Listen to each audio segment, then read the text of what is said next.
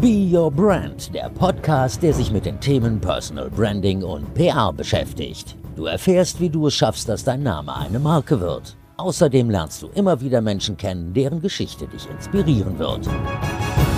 Willkommen zu einer neuen Podcast-Folge von Be Your Brand. Schön, dass du dabei bist. Falls wir uns noch nicht kennen, ich bin Verena Bender, ich bin gelernte Journalistin und Personal Branding Coach.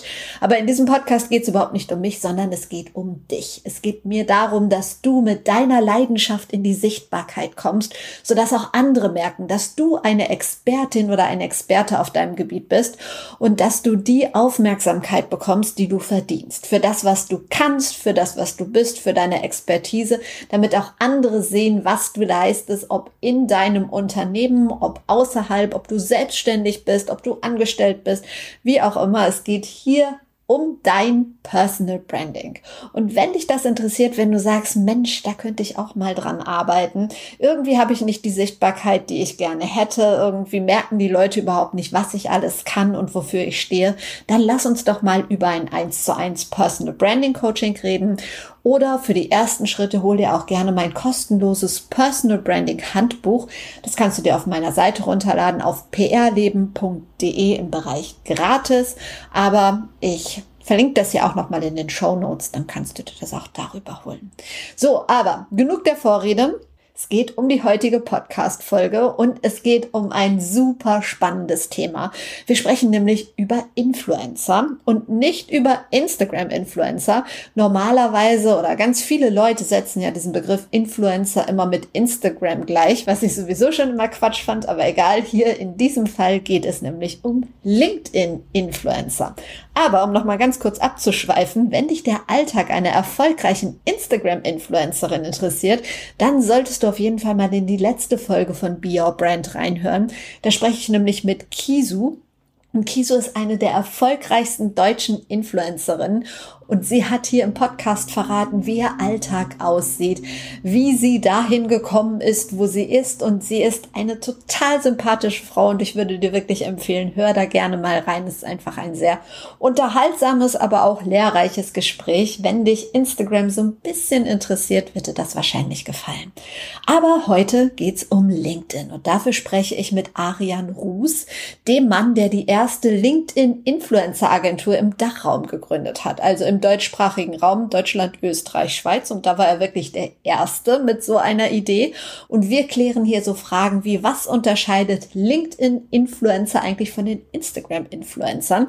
Wie sehen Kooperationen auf LinkedIn aus? Wer sind seine Kunden? Und vor allen Dingen, wer ist überhaupt ein LinkedIn-Influencer? Und was braucht er oder sie oder du oder ich, um LinkedIn-Influencer oder Influencerin zu werden? Und um schon mal kurz zu spoilern, das das Ganze hat nicht so viel mit der Anzahl der FollowerInnen zu tun, wie wir wahrscheinlich denken oder wie ich gedacht habe. Also ist total spannend. Arian klärt auch auf, wie du LinkedIn-Influencer werden kannst. Wir sprechen darüber, warum Frank Thelen auf der Plattform trotz extrem vieler Follower sehr, sehr schlecht performt. Und wir reden natürlich darüber, was das Ganze mit Personal Branding zu tun hat. Freue dich auf einen kurzen, aber ziemlich inforeichen Talk. Viel Spaß mit Arian Ruß bei Be Your Brand. Ich bin der Inhaber einer äh, LinkedIn-Agentur. Wir machen LinkedIn Thought Leadership ähm, Marketing und ähm, was ist meine größte Leidenschaft? Ich glaube, Comedy, Stand-up-Comedy, amerikanischer Stand-up-Comedy. Ist es ja zu speziell? Okay. Nein, überhaupt nicht. Finde ich ja super. Dann nehme ich Nudeln. Nudeln, für, ich finde beides gut. Und da schließt sich die Frage an, die Antwort kann ich mir jetzt denken. Was macht für dich einen Tag zu einem perfekten Tag? Also was musst du haben, was muss passieren, damit du abends glücklich und zufrieden ins Bett fällst? Sind es die Nudeln oder? Es sind tatsächlich die Nudeln. Also wenn so ein Tag mal keine, äh, keine Tagatelle hat, dann, dann ist es für mich fast ein verschenkter Tag. Also ich ähm, bin dann einfach extrem, ich, ja, also ich, der Tag, der ist dann zum Streichen. Nee, also ähm, ich glaube, dann muss irgendeine soziale Komponente dabei gewesen sein. Wenn ich nur im Homeoffice gehangen habe ähm, und nicht einmal einen Freund oder meine Familie auf einen Kaffee getroffen habe, ich glaube, dann würde was fehlen. Aber du kannst doch nicht ernsthaft jeden Tag Nudeln essen, oder? Das glaubst du. Also ja. verfordere mich nicht heraus. Okay, gut. Ich bin da auch schon schlimm, aber gut. Ähm, kommen wir lieber zu, zu unserem eigentlichen Thema und zwar LinkedIn-Influencer. Ihr seid die Ersten oder du bist der Erste, der dafür eine Agentur gegründet hat im deutschsprachigen Raum, im Dachraum. Wie kam es dazu? Ähm, ich würde jetzt sehr gerne eine romantische Startup-Geschichte erzählen, aber ähm, die Realität war relativ unspektakulär. Ich hatte vorher noch eine andere ähm, Startup-Idee und ähm, dann hat mich der Wolfgang Lang, das ist ein, ein ich sag mal, ein erfahrener Unternehmer, der hat mich mal auf, äh, in Köln auf so einer Bühne meinen Quark äh, reden hören und meinte dann, das ist alles schön und gut, aber mach das mal für LinkedIn. Und dann habe ich mir das angeguckt und das ist jetzt vor drei Jahren gewesen. Genau, und dann hat er mir halt ähm, nahegegeben, auf LinkedIn ist gerade super viel Dynamik ähm, und sowas wie Influencer gibt's da noch nicht. Und ja, dann haben wir ein paar Tests gemacht und ähm, haben das einfach als ähm, gute Geschäftsmöglichkeit gesehen. Also haben da einfach ein, gesehen, dass noch wenig an, also keinen wirklichen Anbieter gibt. Und ja, dann haben wir das ein bisschen getestet. Und ähm, dann haben wir gesehen, es klappt nicht. Also wir haben viele Hindernisse erstmal im Weg gehabt. Und ja, dann haben wir daran gearbeitet und inzwischen hat es ein Market Fit und ist ein belastbares Modell, was wir da aufgebaut haben. Was genau macht ihr? Wie sieht eure tägliche Arbeit aus? Also was wir für unsere Kunden machen, ist jetzt erstmal langweilig, deswegen schiebe ich das mal hinten dran. Tägliche Arbeit, würde ich sagen, oder schüttelst du den Kopf? Soll ich lieber über die Wertschöpfung reden, über die Marketing? Ja, also grundsätzlich interessiert mich ja auch schon mal, wer sind eigentlich eure Kunden? Sind die Unternehmen eure Kunden oder habt ihr ähm, Influencer unter Vertrag oder beides? Wie ist das? Genau, wir haben zwei, ähm, wir haben zwei ja, Personengruppen. Ja, zum einen oder zwei Stakeholder. Unsere Kunden, unsere Auftraggeber sind ähm, Unternehmen aus, dem, aus der Finanzwirtschaft, aus der Immobilienwelt. Ähm, das ist ein Intel, das ist ein, äh, ein Chatbot-Anbieter, der jetzt an den Kundenservice seinen neuen virtuellen Assistenten, Assistenten vertreiben möchte. Das ist ein Volkswagen, der sich im äh, Diversity-Thema ähm, stärker zeigen will. Das sind Startups, die jetzt ähm, eine große Finanzierungsrunde hinter sich haben und endlich weltweit skalieren wollen. Und ähm, allen liegt zugrunde, die wollen auf LinkedIn Kunden gewinnen. Und ähm, dann sagen wir ihnen, okay, schau mal, du hast jetzt mehrere Möglichkeiten. Du kannst jetzt der Tausendste sein, der einen Geschäftsführer, einen vielbeschäftigten Geschäftsführer übers Telefon nervt und sagt, haben Sie mal fünf Minuten? Oder der ähm, LinkedIn ähm, voll spammt mit kalten Nachrichten, die keiner lesen will. Oder du positionierst deine ähm, Marketingbotschaft da, wo wirklich noch aufmerksam Content konsumiert wird. Und zwar bei den Experten, denen man vertraut. Das ist dann ein reichweite starker CTO oder das ist ein erfahrener Gründer, der da sein Wissen teilt, dem zehntausende Leute zuhören und die erwähnen dein Unternehmen. Die erwähnen deine Dienstleistung und dich und geben dir quasi eine Bühne. Das ist unsere, also das ist unser Angebot. Und ja, das machen wir in verschiedenen Branchen. Mal mehr, mal weniger erfolgreich. Doch welche Bereich Chemietechnik, es gibt schon viele, es gibt noch einige Branchen, die noch nicht wirklich auf LinkedIn vertreten sind, wo es keine Reichweite-Kanäle gibt. Und ähm, da macht das auch keinen Sinn. Aber ähm, ja, in den, sag ich mal, in den heißen Themen LinkedIn selber auch durch den Algo, äh, Algorithmus äh, präferiert und ähm, bevorzugt, ja, also da macht es schon Sinn. Okay, und dann sind die Unternehmen äh, da, die wenden sich an euch, äh, sagen, was sie brauchen. Und dann machst du dich mit deinem Team auf die Suche auf LinkedIn, wer denn passen könnte und schreibst die Leute dann an. Oder habt ihr mittlerweile eine große Datenbank, wo ihr wisst, äh, Diversity, wenden wir uns an. Oder kommt beides zusammen? Sucht ihr immer neue und habt ihr eine Datenbank? Ja, also du hast die Antwort schon selber gegeben. Letzteres. Also wir haben über 300 ähm, starke Stimmen aus dem Dachraum bei uns im Netzwerk, mit denen wir gearbeitet haben oder die wir quasi griffbereit haben, in Anführungsstrichen. Wenn jetzt ein Kunde mit was Exotischem kommt, überlegen wir uns, ob das Sinn macht und dann gehen wir auch mal Headhunten, sage ich. Also da machen wir auch Outreach zu Influencern, die passen, aber die wir noch nicht äh, in unserem Portfolio haben.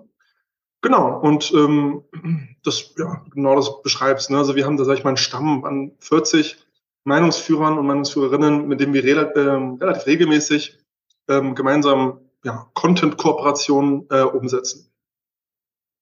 Was macht denn einen LinkedIn-Influencer aus? Also auf, auf Instagram höre ich zumindest ganz oft so in der Branche, ja, unter 100.000 Follower müssen wir die gar nicht angehen und ähm, irgendwie, da muss halt das und das an Voraussetzungen gegeben sein. Wie ist das bei LinkedIn? Ist es da auch erst ab 100.000 Followern interessant? Oder nach welchen Kriterien sucht ihr Menschen aus? Wer ist LinkedIn-Influencer in deinen Augen und wer nicht? Ähm, die Followerzahl ist absolut sekundär. Das wird jetzt einige äh, überraschen, aber auf LinkedIn hat die Followerzahl wenig Aussagekraft über deine tatsächliche Reichweite, die du dann, wenn du was postest, hast. Also wie viele Leute das dann lesen. Und ähm, das kann man an einem ganz einfachen Beispiel sehen. Ein Frank Thelen hat eine halbe Million Follower. Wenn der postet, liken das eine Handvoll Leute und ähm, also hat wahrscheinlich ein Tausendstel der Reichweite, die er an Followern hat, wenn er postet. Und andersrum gibt es viele Vorstände, die gerade mal 1000 Follower haben. Wenn sie posten, erreichen sie dann aber 50.000 Leute, erreichen 300 Likes.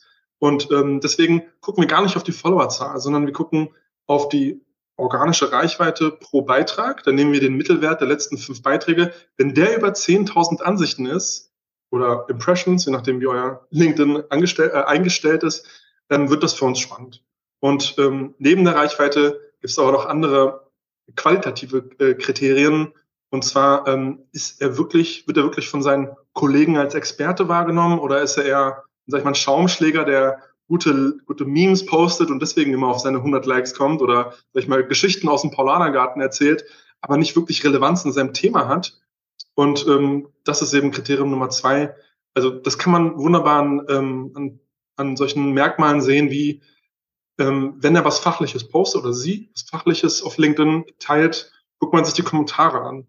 Und wenn die wiederum, wenn man da feststellt, ah, da ähm, sind viele beispielsweise Marketingmanager, die jetzt ihre ganzen Kollegen ähm, dort verlinken und sagen, hey, Peter, guck dir das mal an, was der hier gepostet hat. Ähm, das ist meistens ein ziemlich starkes äh, Indiz dafür, dass er wirklich als, als, äh, als Autorität in dem Thema wahrgenommen wird. Genau. Ja, also ein Mix zwischen Engagement und ähm, qualitativen Kriterien. Denkst du, es wird in Zukunft den Beruf LinkedIn-Influencer geben oder wird es den nicht geben, weil immer auch die fachliche, die berufliche Expertise und der Hintergrund gefragt ist. Also wenn es den geben sollte, dann wäre das ein rabenschwarzer Tag und dann können wir unseren Laden auch dicht machen, weil das würde extrem auf Kosten der, du, du kennst die Antwort selber, ne? du bist ja selber vom Fach, extrem auf Kosten der Glaubwürdigkeit gehen. Also nimm IT-Leiter, der auf LinkedIn smarte Sachen postet zu aktuellen Trends, aber seit fünf Jahren nicht mehr sich die Hände schmutzig gemacht hat und nur noch postet und Stories und Content postet, aber nicht hands-on an Projekten arbeitet, wie gut kann der informiert sein? Ja, also der verliert sofort an, an, an, ja, an Glaubwürdigkeit, an, an Themenautorität. Deswegen geht das nur, wenn man einen, sag ich mal, einen Hauptjob hat, einen, einen Tagesjob. Eine, die meisten haben deswegen eine Festanstellung und machen das LinkedIn nebenbei, also diese Kooperation. Und ähm, genau, hauptberufliche LinkedIn-Influencer ist ein Unwort für mich. Also, also schlimmes Wort und hoffentlich gibt's das nie. Ähm, Be Your Brand, es geht um Personal Branding und ähm, bei dem, was du erzählst, unterstelle ich jetzt einfach mal, dass jeder, der LinkedIn-Influencer ist, auch an seinem Personal Branding vorher gearbeitet hat und das täglich tut, weil er sonst kein LinkedIn-Influencer sein könnte, oder? Genau, also jemand muss schon ein gewisses ähm, Sendebewusstsein haben, muss auch vielleicht ähm, also diese digitale Anerkennung durch Likes und Kommentare, ähm, das, das muss der wollen, der muss dann Hunger haben, sage ich mal. Wenn man jetzt seit äh, 40 Jahren im Vertrieb arbeitet, ich, also ist die Wahrscheinlichkeit eher gering. Da hat man nämlich, sag ich mal, im echten Leben ja, von seinen Kunden und Kollegen genug Anerkennung und braucht es nicht auf LinkedIn. Aber wenn man das, wenn man ähm, da diesen Hunger noch hat und ähm, wenn man sagt, ich möchte, ich habe auch ähm, zeitgemäße Kommunikation verstanden, das ist wichtig, ähm, dass ich mich da äh, ja, präsentiere und mein Wissen teile. Ja, genau, das ist, sag ich mal, ein Merkmal. Ähm, ja, jemand, der das nicht hat, sehr unwahrscheinlich, dass er dann in unserem Radar landet. Also nur Experte sein reicht nicht. Hast du mal ein, zwei Positivbeispiele? Du hast gerade Frank Thelen genannt als nicht so gutes Beispiel. Ja, zwei, drei Leute, wo du sagst, boah, die machen das richtig gut. Das sind in meinen Augen LinkedIn-Influencer. Ja, also wir sind da im Bereich Tech und ähm, digitale Transformation ähm, unterwegs, da den äh, CTO der SAP Deutschland äh, zu nennen, fällt mir leicht, der Glenn Gonzalez. Dem haben wir des Öfteren gearbeitet ähm, für ja, Tech-Anbieter. Dann ähm, im Marketingbereich wahrscheinlich den äh, Adil Spy, den Geschäftsführer von WeCreate, die Sarah Emmerich, da haben wir gerade eine gemeinsame Kampagne gemacht. Philipp Westermeier, im Bereich ähm, HR gibt es auch einen Haufen Leute, ähm, wie die beispielsweise Katharina Krenz. ähm, ja, ich kann jetzt äh, Name-Dropping machen. Ja. Ähm, das, die haben alle eins gemein und zwar, ähm, die lehnen viele Anfragen ab. Das ist immer ein super Indiz, wenn die wirklich sich den Werbepartner anschauen und sagen, passt er zu meinen Werten, passt er zu meinem Thema und ähm, geht es eben nicht hier nur um die tief hängenden Früchte, die abzugreifen in meinen Followern, denen direkt was zu verkaufen in der ersten, im ersten Beitrag. Also generell klar, es geht um Verkaufen, aber wie pushy man das macht, ja, also welche Mentalität man da anbringt. Ähm, genau, das heißt, ähm, die müssen da gut selektieren und ähm, ja, und dann, wenn die sich für jemanden entscheiden, dann sind die, die ich genannt habe, gerade schon wirklich, haben, wissen einfach, was guter Content ist, was relevant für die Follower ist. Und dann wird es auch nicht als aversive Werbung wahrgenommen auf LinkedIn, sondern meistens als mehrwertstiftend, diese ganzen unangenehmen Buzzwörter. Ähm, ja, und dann kriegt es auch genug Engagement. Und stopp, eine klitzekleine Unterbrechung. Ich wollte dich nochmal darauf hinweisen, wenn du an deiner eigenen Personal Brand arbeiten möchtest, wenn du sagst, Mensch, ich könnte auch mal mein LinkedIn-Profil auf Vordermann bringen, sodass die Menschen überhaupt merken, für was ich stehe, für was ich sichtbar sein möchte oder wenn du sagst, hm, LinkedIn ist nicht so mein Kanal, ich würde gerne anders sichtbar werden, aber weiß nicht genau wie, All das lass uns einfach mal unverbindlich besprechen und ich bin mir sicher, dass ich dir in einem 1 zu 1 Personal Branding Coaching bei deinen nächsten Schritten in die Sichtbarkeit helfen kann, dass wir das nachhaltig mit viel Freude, aber auch mit ganz viel Erfolg hinkriegen. Melde dich einfach bei mir. Du findest mich auf Social Media unter Verena Bender oder du meldest dich einfach über meine E-Mail-Adresse. Also ich würde mich freuen, von dir zu hören und hier geht's jetzt weiter mit Arian Ruß bei Be Your Brand. Wie kann denn sowas passieren? Du hast es gerade gesagt, bei Frank Thelen zum Beispiel. Der wird ja oft, ähm, wenn es um LinkedIn geht, so als Positivbeispiel genannt in Berichterstattungen. Wenn das Engagement so schlecht ist, wie kann das denn sein? Kann man für LinkedIn zum Beispiel auch Follower kaufen oder ähm, wie passiert sowas? Ist sein Content einfach absolut nicht ansprechend? Ähm, also ich möchte hier sehr gerne um, äh, sehr gerne schlecht über ihn reden, äh, sehr ungerne schlecht über Frank Thelen reden. Ähm, das, ich rede jetzt mal wirklich nur über meine Spekulation, warum seine Reichweite auf LinkedIn aktuell so gedrosselt ist. Ähm, ich kann da spekulieren und sagen, ähm, der, Reich, der, der Content ist nicht mitreißend genug. Ähm, vielleicht, also ob er gekaufte Follower hat, kann ich mir am besten nicht vorstellen, weil so dumm ist keiner. Ja, man weiß ja, dass LinkedIn das abstraft. Vielleicht war das mal eine Agentur, mit der er zusammengearbeitet hat, mit der äh, er zusammengearbeitet und die das gemacht hat, ohne dass er es wusste. Das kann natürlich alles sein. Ich möchte ihm hier überhaupt nichts äh, Schlechtes unterstellen und schätze für gewöhnlich seinen Content sehr. Ähm, woran kann das noch liegen? Ich glaube, dieses Missverhältnis kommt aus, äh, aus einer Sache. Und zwar LinkedIn schlägt Influencer auf, auf der Netzwerkunterseite äh, vor. Das heißt, ich glaube, im Frank Thelen wurde da über Jahre, wahrscheinlich über ein Jahrzehnt, jedem neuen User vorgeschlagen, folgt Frank ah. Thelen, folgt Frank Thelen, folgt Frank Thelen, folgt. Mhm. und dann folgt Hinz und Kunst Frank Thelen und im, genau, und LinkedIn geht dann aber den Schritt nicht mit, dann den Beitrag auch jemandem zu zeigen, sondern da ist LinkedIn ja genau wie TikTok, die gehen nur nach Qualität des Beitrags. Also wenn es, selbst wenn man eine Million Follower hat, der Beitrag aber irrelevant ist, zeigt es auch, zeigt LinkedIn das keinem an. Und ähm, ich glaube, da kommt dieses Missverhältnis zustande. Also der Content selber ist in Ordnung bei ihm, nur die Followerzahl ist exorbitant groß. Okay.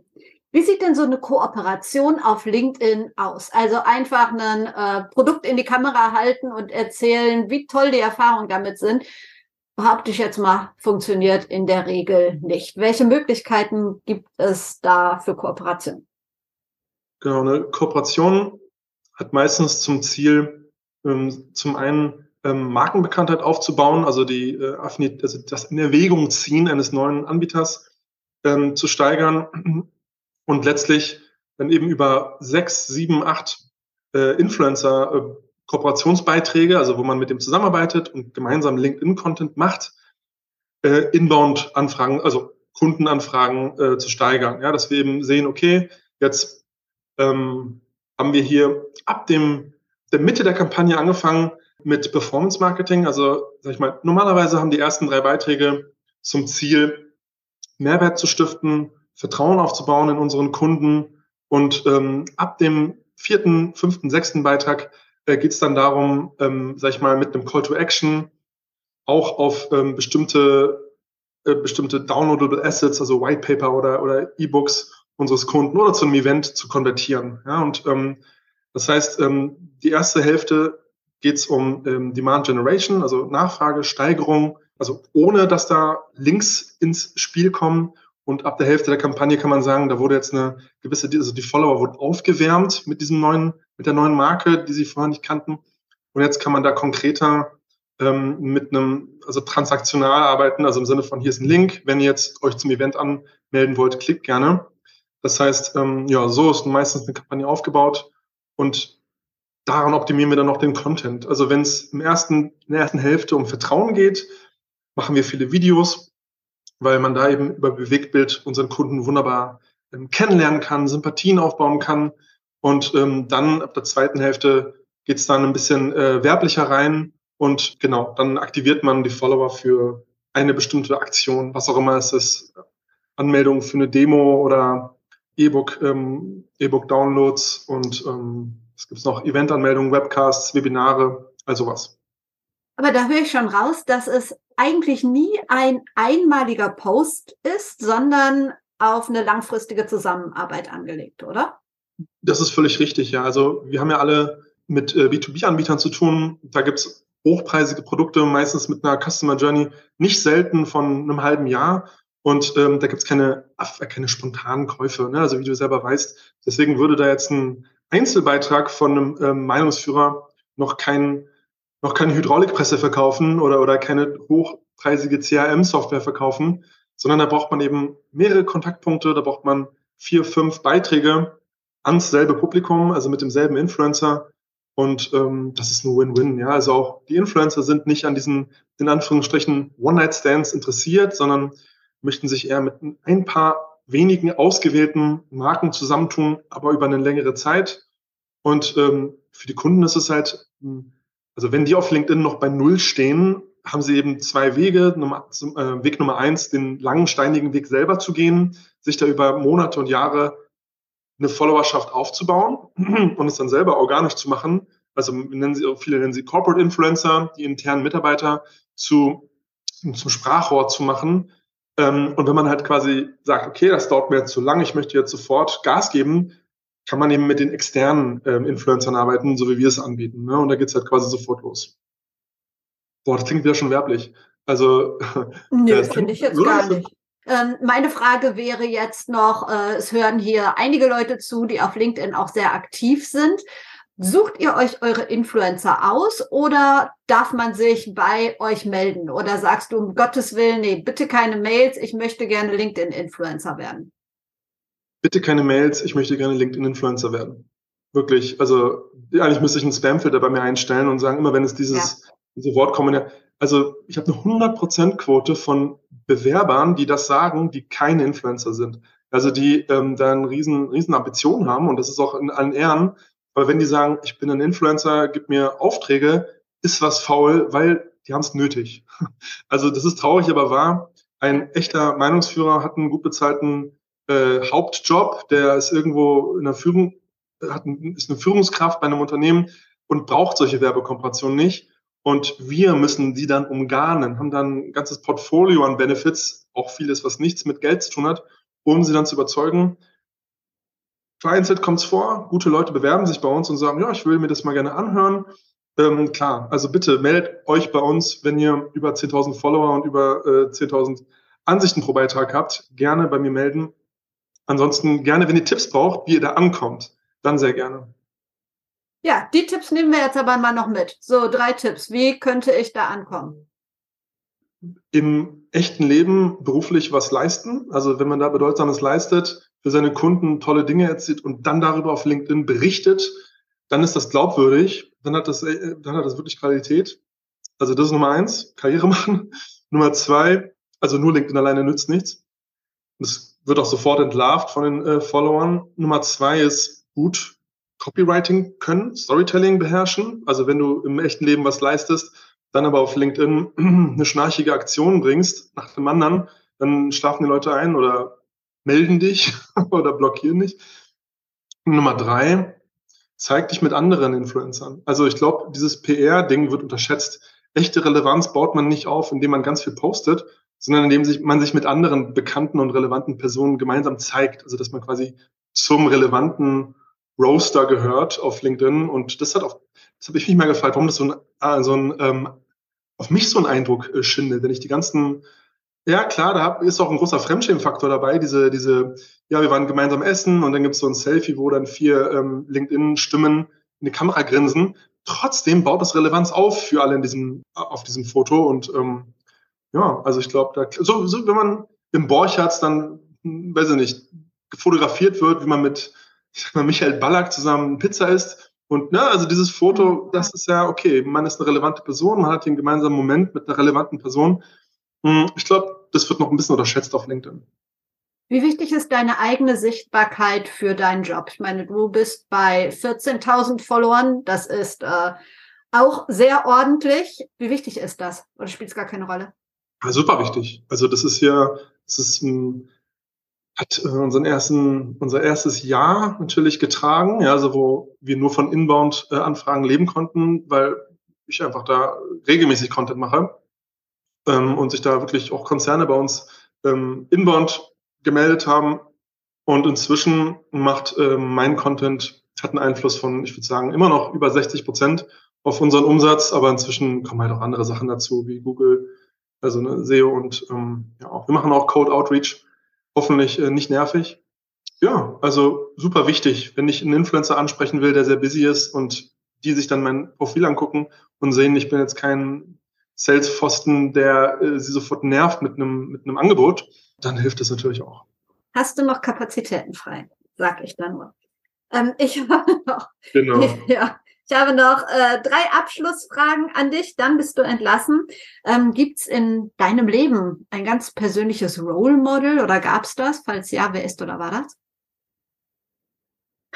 Ja, Moritz von Hase.